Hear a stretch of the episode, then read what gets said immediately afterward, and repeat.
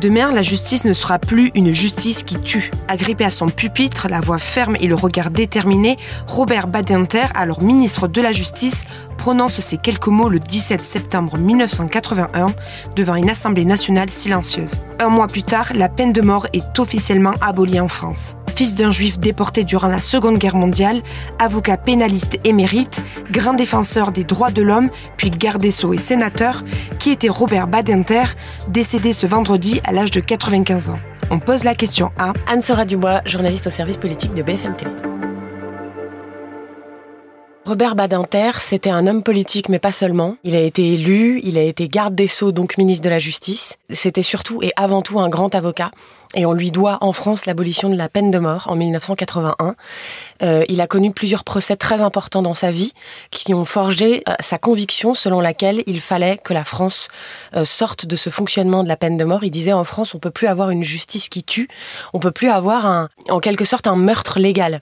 Et il en faisait même une idée encore plus haute que ça, c'est qu'il pensait lui que seul un pays qui était une vraie démocratie pouvait abolir la peine de mort et que tant que la France n'aurait pas passé cette étape, eh bien, euh, elle ne serait pas une vraie démocratie libre. Par exemple, il prenait l'exemple des dictatures et des pays dans lesquels euh, la démocratie n'est pas établie et il disait, euh, dans ces pays-là, la mort s'écrit toujours en lettres sanglantes. Et dans ces pays-là, on tue encore légalement. Et justement, cette lutte pour l'abolition de la peine de mort, elle débute en 1972, alors que Robert Badinter est encore avocat.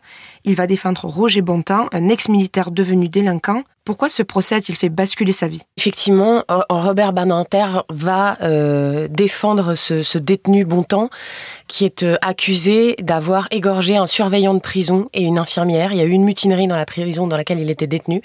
Et avec un autre détenu, au paroxysme de cette mutinerie, ils se sont réfugiés dans l'infirmerie et au moment de l'assaut, ils ont égorgé donc un surveillant de prison et une infirmière. Quand je dis ils ont, c'est un peu un abus de langage parce que le procès montrera que Bontemps, lui, n'a pas tué. Et il y a deux choses qui vont euh, être capitales à ce moment-là, deux événements euh, quasi traumatisants et, qui vont construire euh, la, mission de Robert Badinter, c'est que d'abord, Bontemps n'a pas tué et donc il se dit on ne peut pas tuer quelqu'un qui n'a pas tué il risquait quand même la peine de mort. Et la deuxième raison, c'est que c'était la première fois qu'il défendait un condamné à mort. Au moment où il se rend compte que de sa plaidoirie et de ce procès va dépendre la vie ou la mort d'un homme, c'est une toute autre dimension. Il disait, la peine de mort, c'est prendre un homme vivant et le couper en deux, puisque c'était la guillotine encore à cette époque-là. Et ça lui a paru tellement hors norme, abominable, anormal, qu'il a tout fait pour sauver Bontemps. Il n'a pas réussi, Bontemps a été exécuté.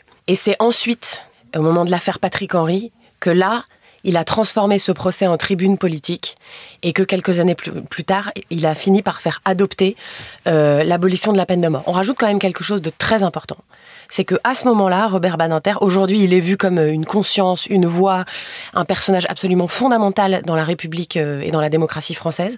À ce moment-là, il a été conspué pour ça. En dehors du tribunal, les gens hurlaient à mort, à mort. Il a reçu des lettres de menaces, des injures. Euh, les syndicats de police, les syndicats de la magistrature, tout le monde était contre lui, et même les Français étaient contre lui, parce qu'à ce moment-là, les Français n'en voulaient pas de l'abolition de la peine de mort. Donc c'est même une forme de courage politique assez hors norme. Emmanuel Macron a rendu un hommage ce vendredi à Robert Badinter dans un tweet. Il a dit de lui qu'il était une figure du siècle. Quelle influence a-t-il eu, au-delà de l'abolition de la peine de mort, sur la politique française? Alors les autres combats qu'il a menés, bien sûr, sont les combats aussi du XXe siècle et du début du XXIe, euh, c'est-à-dire euh, le combat contre l'antisémitisme, évidemment, le combat aussi contre euh, l'homophobie. Il est revenu très régulièrement là-dessus tout au long de sa vie, donc il s'inscrit vraiment dans l'histoire aussi de la progression des droits sociaux en France, la mise en place d'un système pour rétribuer, pour donner des compensations financières aux victimes dans les procès, c'est très important, ça n'existait pas. Et c'était un peu aussi la philosophie de Robert Badinter, faire de ces combats les combats de toute la société. Merci d'avoir écouté La Question Info. Tous les jours, une nouvelle question et de nouvelles réponses. Vous pouvez retrouver tous nos épisodes sur bfmtv.com et l'ensemble des plateformes d'écoute.